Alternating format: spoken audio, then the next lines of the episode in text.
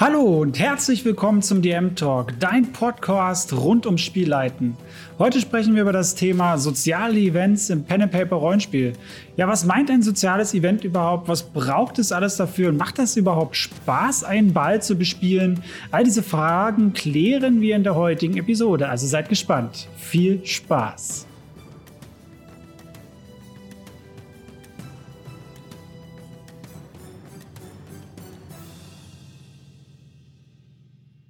Ja, soziale Events sind mega spannend und meiner Meinung nach äh, total underrated im Rollenspiel und natürlich machen die Spaß. Ähm, die sollten natürlich auch was Besonderes sein, das ist auch klar, äh, da man ja nicht, natürlich nicht äh, jeden Tag ein Stadtfest, eine Gedenkfeier oder ein Bankett abhält. Da sind wir schon beim Punkt, ähm, dass ein soziales Event viele verschiedene Sachen ja darstellen kann. Ähm, aber gezielt eingesetzt ist das soziale Event ein Fundus, sage ich mal, für alle Arten von Encountern. Also hier Kampf, Sozial- und äh, Terrain-Einteilung, ähm, wobei da der Fokus hier natürlich klar auf den sozialen Aspekten liegen sollte. Zu Encountern könnt ihr übrigens auch mehr in der entsprechenden Podcast-Folge von mir hören, ähm, 05, mehr aus meinen Encountern machen. Ähm, da gehe ich nochmal speziell darauf ein, was für Formen und Arten es so meiner Meinung nach gibt. Aber zurück zu den sozialen Events. Was ist das Ziel der heutigen Episode? Ähm, ich möchte, dass ihr versteht, wie man ein soziales Event für ein Abenteuer plant, vorbereitet und schließlich auch leitet. Denn es benötigt hier ein wenig mehr Struktur Vorbereitung für die Improvisation als für normale Abenteuer, da ihr hier äh, viel mit ja, Splitting the Party arbeiten werdet oder ich es zumindest empfehle, weil das einfach Spaß macht. Ähm, also die Spielercharaktere hier mit hoher Wahrscheinlichkeit nicht die ganze Zeit als Gruppe zusammen sein werden. Und äh, ja, ihr bekommt äh, dann natürlich noch ein Cheat Sheet von mir als PDF gratis äh, zum Download. Den Link findet ihr wie immer in der Podcast-Beschreibung beziehungsweise bei YouTube in der Videobeschreibung. Äh, dort habt ihr dann nochmal die wichtigsten Punkte zusammengefasst. Okay, starten wir rein inhaltlich in die Folge. Ähm, was ist ein soziales Event? Ja, ein soziales Event sind für mich halt irgendwie Großveranstaltungen beziehungsweise besondere Veranstaltungen, die einen bestimmten Zweck verfolgen und nicht alltäglich sind. Sie können es natürlich sein, aber wie gesagt, ich finde nicht, dass das zweckdienlich ist. Ähm, aber sie sollten, wie gesagt, besonders sein. Ähm, das können Straßenfeste sein, eine Parade für die Königin, ein Bankett beziehungsweise ein Ball oder auch eine zeremonielle Toten-Gedenkfeier, irgendwas Kultistisches, Rituale. Äh, das kann alles als soziales Event in dem Sinne ähm, genutzt werden. Werdet ihr auch noch anhand des Aufbaus sehen, den ich euch vorstellen werde. Da kann man sehr, sehr viel mit rein machen. Wir werden heute äh, an dem Beispiel eines Balls, äh, eines Banketts arbeiten, wo das sehr klassisch ist. Ähm, genau. Wie gehe ich an die Planung heran? Wie gesagt, wichtig ist, dass ihr euch erstmal über den Zweck des Events Gedanken macht. Es ist immer wichtig zu wissen, was ist das Ziel der Veranstaltung, bevor du halt den Rest durchplanst. Ja, anhand der Ziele kannst du immer sehr gut ableiten, was du alles brauchst, ähm, und ich habe da einfach mal einen kleinen Fragenkatalog mitgebracht, äh, den ich mir da immer stelle, den ich euch auch empfehlen würde. Ne, das ist, das ist jetzt schon mal noch mal gleich zu normalen Abenteuern. Wenn ich was Größeres mache, stelle ich mir auch mal die Frage, oder wenn ich ein Dorf erstelle oder eine Welt, was ist das Thema? Und schreibe mir das auf, stelle mir Fragen. Das ist so ein Standardprozedere bei mir. Also die Fragen für ein soziales Event könnten sein, äh, wer veranstaltet das Event, was ist das Ziel des Veranstalters? Ja, hier können natürlich offene Ziele und verdeckte Ziele eine Rolle spielen. Wie heißt das Event eigentlich? Ja, das ist vielleicht auch gut zu wissen. Ähm, gibt, es ein, gibt es da Interessenskonflikte zwischen verschiedenen Parteien? Wie lange geht das Event überhaupt? Ja, es gibt ja Straßenfeste, die gehen sieben Tage lang. Ähm, dann äh, gibt es natürlich auch den zeitlichen Ablauf zu berücksichtigen. Und das hat natürlich einen großen Unterschied, wenn das Event sieben Tage geht. Ja, da kann man in Tagesetappen irgendwo arbeiten oder halt auch nicht. Ähm, genau, wer hat alles den Zugang zu dem, zu dem äh, Event? Ist es eine geschlossene oder eine offene Veranstaltung? Gesellschaft? Ist das Event geheim vielleicht? Ja, da gibt es ja sehr, sehr viele verschiedene Sachen. Zum Beispiel, wenn du irgendeiner Loge beitrittst oder so, dann äh, das Einführungsritual, das, das könnte ein soziales Event sein. Und das ist natürlich nicht offen. Also da gibt es ganz, ganz viele verschiedene Sachen. Ähm, wir exerzieren das heute mal äh, an einem Beispiel durch, was ich in meiner aktuellen Kampagne spiele, in unserem Wüstensetting.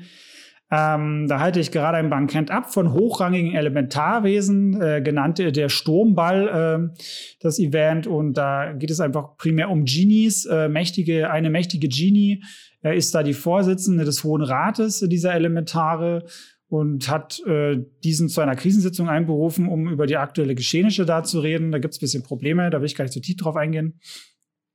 Und das Thema ist hier ganz klar politisch und die Vorgehensweise zu einem bestimmten Thema, ja, zumindest offiziell. Insgeheim hat sie natürlich andere Absichten, ähm, weil äh, sie nicht so die beliebteste ist äh, und sie will ihre Feinde aus der Reserve locken und ein Attentat auf sich provozieren. Da haben wir ja schon mal die verdeckten Ziele mit reingenommen, ja. Ähm, es ist eine eintägige Veranstaltung. Es gibt viele hohe und wichtige Personen. Daher hat jeder auch seine eigene Delegation dabei. Es gibt Essen, es gibt einen Ball, Bedienstete.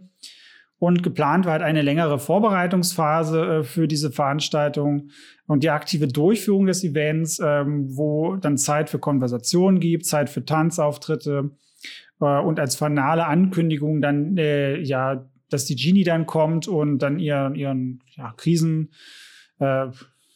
äh, da halten kann, sage ich mal. Und da kann man halt auch mal schauen, wo involviert man da auch die Spieler, weil da kommen wir nämlich zum nächsten Punkt, der ganz wichtig ist. Wie kannst du deine SCs, äh, deine Spieler damit einbinden? Ja, das könnte natürlich in der Vorbereitungsphase sein. Ich habe das jetzt in der aktiven Durchführungsphase gemacht. Ähm, und du musst dann einfach zu Beginn auch erstmal eine Motivation finden für die Teilnahme deiner Spielercharaktere. Ähm, ja, gut eignen sich dann natürlich immer diese Klassiker, Aufträge, Wachschutz oder Infiltration, Beobachtung von Leuten. Äh, sie sollen etwas stehlen oder einen Diebstahl verhindern oder irgendwie sowas die Richtung. Das kennt man auch viel für die Leute, die Animes schauen. Kennt man das auch viel aus solchen Formaten. Ähm, aber man kann natürlich dann jegliche Gründe nehmen, die die Gruppe halt ansprechen. Ja das ist halt auch immer so ein bisschen, wie das halt bei euch läuft.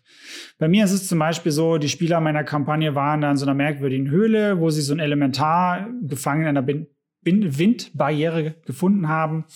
Und nach einigen Gesprächen stellte sich halt heraus, dass er ein gefährliches Buch sucht, das aus äh, der Schatzkammer seiner Herren gestohlen wurde. Genau dieses Buch befand sich zufällig seit kurzer Zeit im Besitz der äh, Spielercharaktere. Ja, und sie sollten dann der Genie-Fürstin da das Buch einfach zurückbringen und Bescheid geben, wie weit ihre Feinde schon gegangen sind, sie da zu berauben und das Ganze als Dienstpersonal sich da einschmuggeln ja, mit Aussicht halt auf eine satte Belohnung äh, der Schatzkammer, beziehungsweise für die eine Spielerin ist noch interessant, weil wir spielen Dungeons and Dragons. Da kann man ähm, ja verschiedene Klassen miteinander kombinieren und sie spielt halt eine Zauberin und möchte halt noch einen Hexenmeister mit reinnehmen und Warlock. Die haben ja dann noch die Möglichkeit, einen Patron zu bekommen, äh, von dem sie Macht beziehen und sie möchte von einer, äh, ja, von einem Windgenie äh, quasi die Macht beziehen und deswegen passt das hier storytechnisch auch super. Und ist auch eine große Motivation für sie. Ja, so haben wir den Rahmen jetzt erstmal für unser Event geschaffen, kennen den Grund für die Veranstaltung, die ganzen Rahmenbedingungen, haben einige Plothooks äh, dann für die Spieler uns schon ausgedacht, damit sie auch wirklich dran teilnehmen wollen, sonst wäre das ja schade, sage ich mal. Und ja, wie bereite ich dann so eine Session vor? Ähm, stell dir halt erstmal den Ort vor, ne, das mache ich ja immer ganz gerne, wo das Event überhaupt stattfinden soll. Ne? Und dann, ganz wichtig, teile diesen Ort in verschiedene Zonen ein, wo sich Leute aufhalten können. Diese Bereiche müssen für dich, also als Spielleitung, ja klar voneinander abgrenzbar sein, was aber nicht heißt, dass sie zwangsläufig räumlich getrennt sein müssen. Wieder ein Beispiel von unserem Sturmball. Findet in einem Schloss statt, das auf Wolken in der Luft über der Feuerwüste schwebt. Ist schon mal sehr pompös. Feuerwüste ist quasi das Setting, in dem wir spielen. Und ich habe da einen großen Saalbereich vorbereitet mit einigen Nischen als Nebenschauplätze, einer Treppe, die in ein Obergeschoss führt und zwei großen Zimmern ähm, dort oben noch. Und dann habe ich meine Zonen wie folgt eingeteilt. Die erste große Zone wäre die Tanzfläche, Zone 2 wäre die eine Nische auf der einen Seite, wo der Barbereich ist. Zone 3 wäre die andere Nische mit dem Buffetbereich, wo es äh, Essen gibt. Und dann Zone 4 die Treppe nach oben und dann noch eine fünfte Zone, äh, die den oberen, ähm, die oberen Zimmer abdeckt.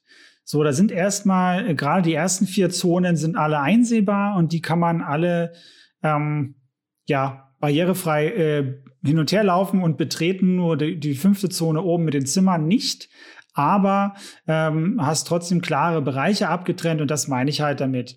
dann kann man halt je nachdem schauen, wie man das macht. Ja, man kann halt, äh, was auch das Ziel der Veranstaltung ist und, und wie man da mit der Gruppe umgehen will. Das kann man natürlich auch, ähm, ja, fünf verschiedene abgeschlossene Räume miteinander da kombinieren, je nachdem, wie ihr Lust habt. Danach erschnellst du dann ähm, eine Gästeliste. Äh, hierbei sollten so acht bis zehn für die Spieler relevante NSCs mit Namen draufstehen ähm, jedes NSC äh, erhält dabei eine Schlüsselinformation, welche äh, ja, die Spielercharaktere herausfinden können. Auch hier könnt ihr ähm, damit spielen, wenn ihr, eine, äh, wenn ihr eine Kampagne jetzt am Laufen habt, was für Informationen das überhaupt sind. Ne? Die Infos können natürlich direkt für das Event nützlich sein oder für persönliche Background-Geschichten oder für spätere Situationen im Plot müsste man ein bisschen mischen. Natürlich sollten auch entsprechend viele Informationen für die konkrete Aufgabe ähm, hier bei dem Event mit dabei sein, sonst ergibt das irgendwie keinen richtigen Sinn. Ja. Ähm, und entsprechend äh, könnt ihr da ein bisschen rumspielen. Ne? Wenn ihr ganz viel Lust und Laune habt äh, und ihr das Drama halt sehr genießt, äh, dann setzt ihr diese NPCs halt auch noch in Beziehung zueinander. Ne? Wer kann da mit wem und auch nicht und aus welchen Gründen. Ähm, Stichworte reichen hier vollkommen aus. Man kann das auch stellvertretend für die Fraktionen machen, ähm, welche die NSCs da vertreten. Das kann auch weniger Arbeit dann bedeuten, weil das wirkt jetzt erstmal sehr kleinteilig, ist aber für die Vorbereitung dann erstmal schon sehr, sehr spannend und viel wert. Ähm, wieder Beispiel aus meinem ähm, Sturmball-Beispiel. Ich habe vier grundständige Fraktionen, ne? die Feuer, die Erde, die Luft und die Wasserelementare, welche unterschiedliche Beziehungen grundsätzlich erstmal so allgemein zueinander haben. Dann habe ich für jede Fraktion ein Genie-Oberhaupt äh, fest äh, erstellt als Repräsentant quasi. Für diese Oberhäupter habe ich dann teilweise noch mächtigere Entitäten erstellt, welche sie kontrollieren, ja, im Hintergrund und dann bei mir noch relevant für die Kampagne werden könnten. Da will ich jetzt gar nicht näher drauf eingehen, äh, weil falls meine Spieler zuhören oder das auch mal mit äh, tatsächlich reinschalten, äh, das nicht hören, das wäre sehr schade. Ähm, genau, diese Informationen, welche man dann erhalten kann bei mir auf dem Ball, die habe ich halt zu 80 Prozent so aufgebaut, dass sie sich auf den Ball selbst beziehen und auf die anwesenden Leute. Und äh, hier geht es klar jetzt für die SCs darum, herauszufinden, äh, wer ein Attentat auf die Genie-Fürstin verüben möchte.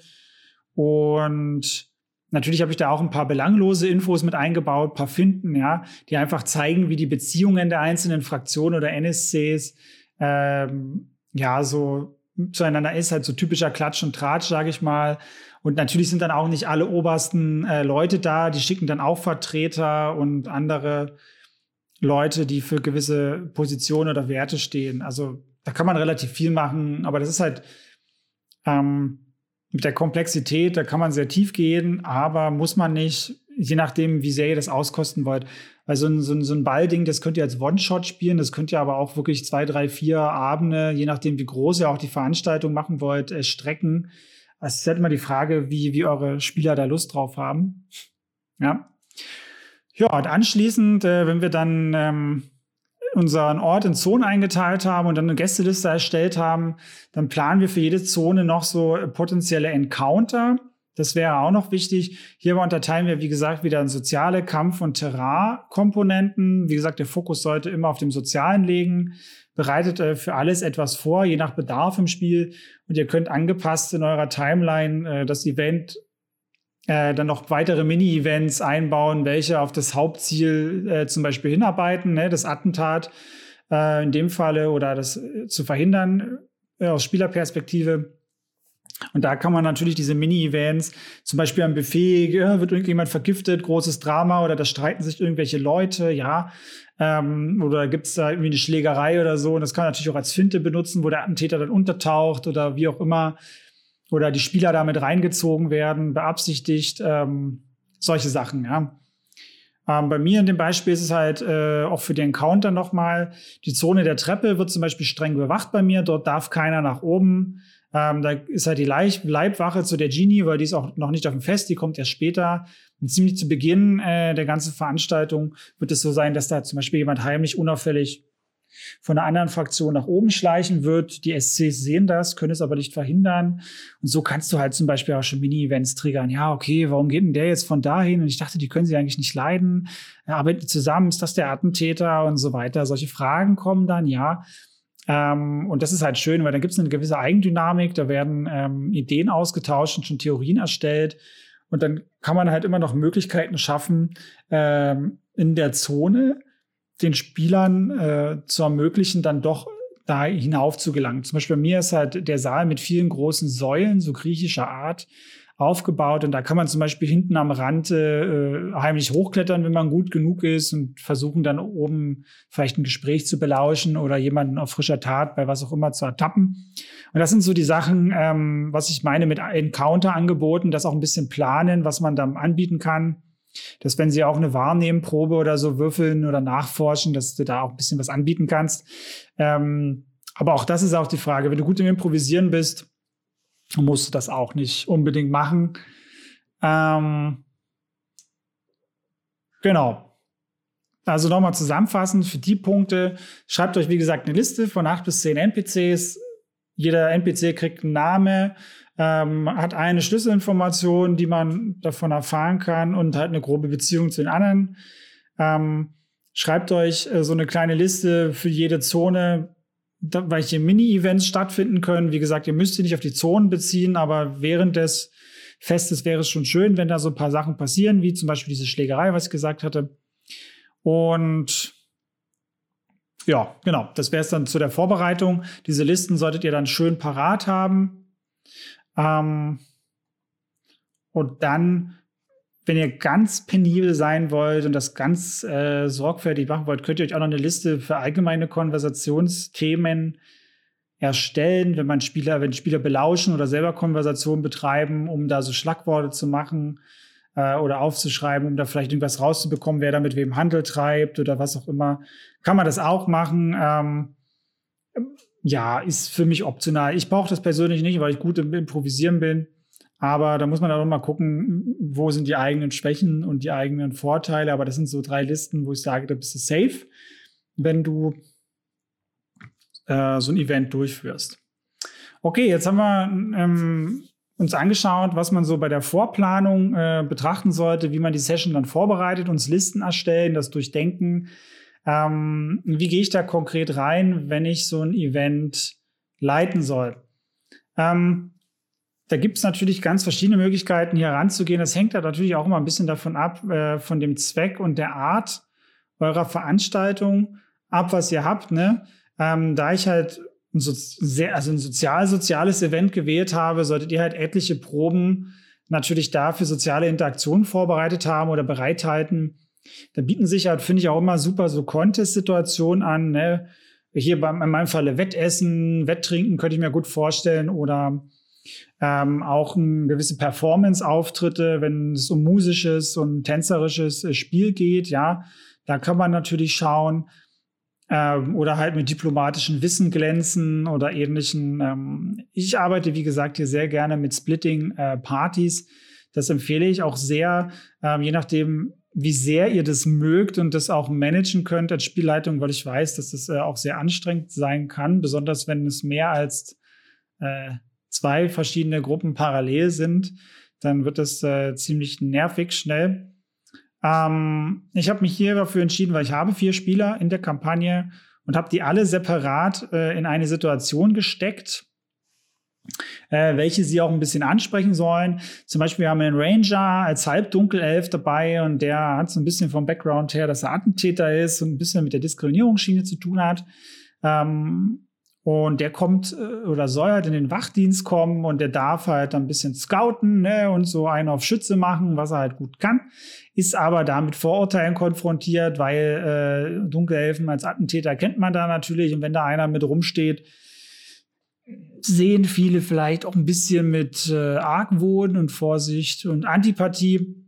Ähm, Allgemein ist die Situation bei mir auch so aufgebaut, dass die Elementarwesen immer gern davon reden, dass die Leute vom, aus dem Irdenreich quasi Normalsterbliche halt eher immer Diener sind für sie, also im Rang weit unter ihnen stehen. Ähm, ja, oder zum Beispiel Tia äh, ist unsere Tabaxi-Dame, die hat eine tiefgreifende Backstory, ähm, wo wir das, was wir immer sehr mit einbauen, wo sie jetzt zum Beispiel mit anderen Tabaxi äh, nett sein muss, sich verstehen muss, wo, wo welche ihre Probleme halt natürlich auch äh, sie damit konfrontieren mit ihrem Hintergrund und es da einfach äh, Konflikte gibt, ja, innerhalb dieser äh, Gruppe, in der sie da sind. Und sie muss zum Beispiel auch Konversation treiben, muss tanzen, was eigentlich auch gar nicht unbedingt zu ihr ist. Ähm, genau. Wenn ihr halt die Gruppe splittet, das hat halt noch weitere Vorteile. Ähm, ihr, ihr, könnt halt, ne, müsst ihr darauf achten, dass ihr die, auf die Timeline, die ihr euch gesetzt habt bei Events, und dann könnt ihr halt immer an spannenden Momenten in jeder Szene äh, von jedem gesplitteten ja, Mitglied äh, der Spielergruppe halt einen Cut machen und dann das Spotlight halt auf den anderen äh, Spielercharakter wechseln und so bleiben, bleiben die Leute auf der Spielerebene halt auch immer dran, weil es halt gerade spannend ist und, und je nachdem, wie viele Leute da in der Gruppe sind, könnt ihr dann natürlich auch ähm, partizipieren als, als äh, Spielercharakter.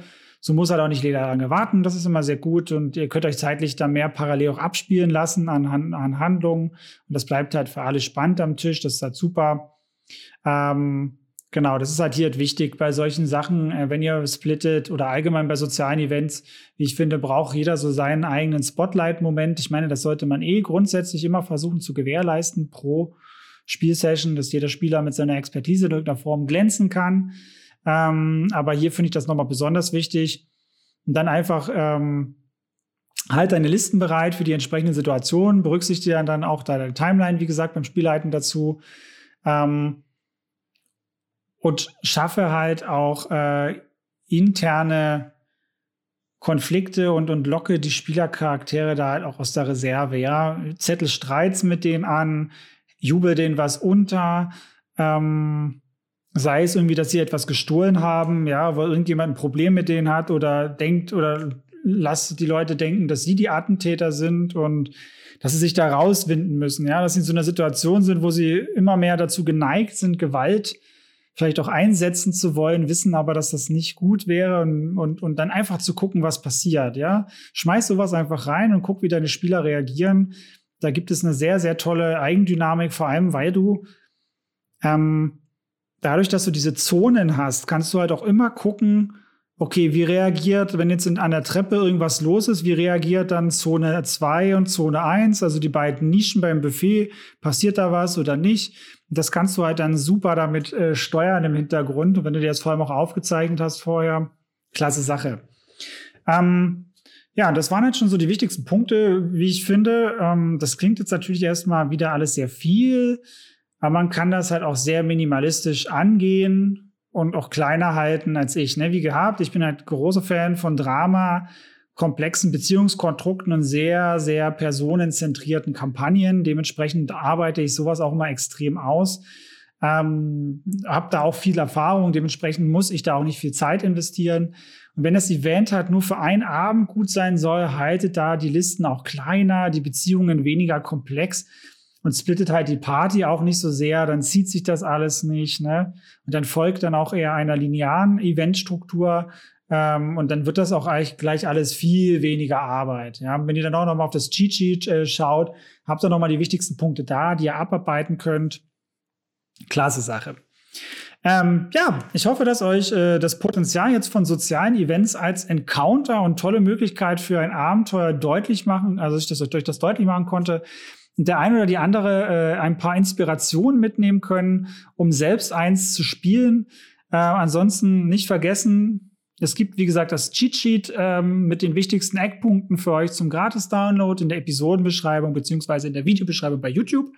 Und ich verlinke euch auch noch äh, meinen Insta-Post, ähm, fünf Hacks zur Vorbereitung eines sozialen Events als Abenteuer in der Beschreibung. Da könnt ihr auch noch mal ein paar Sachen nachlesen.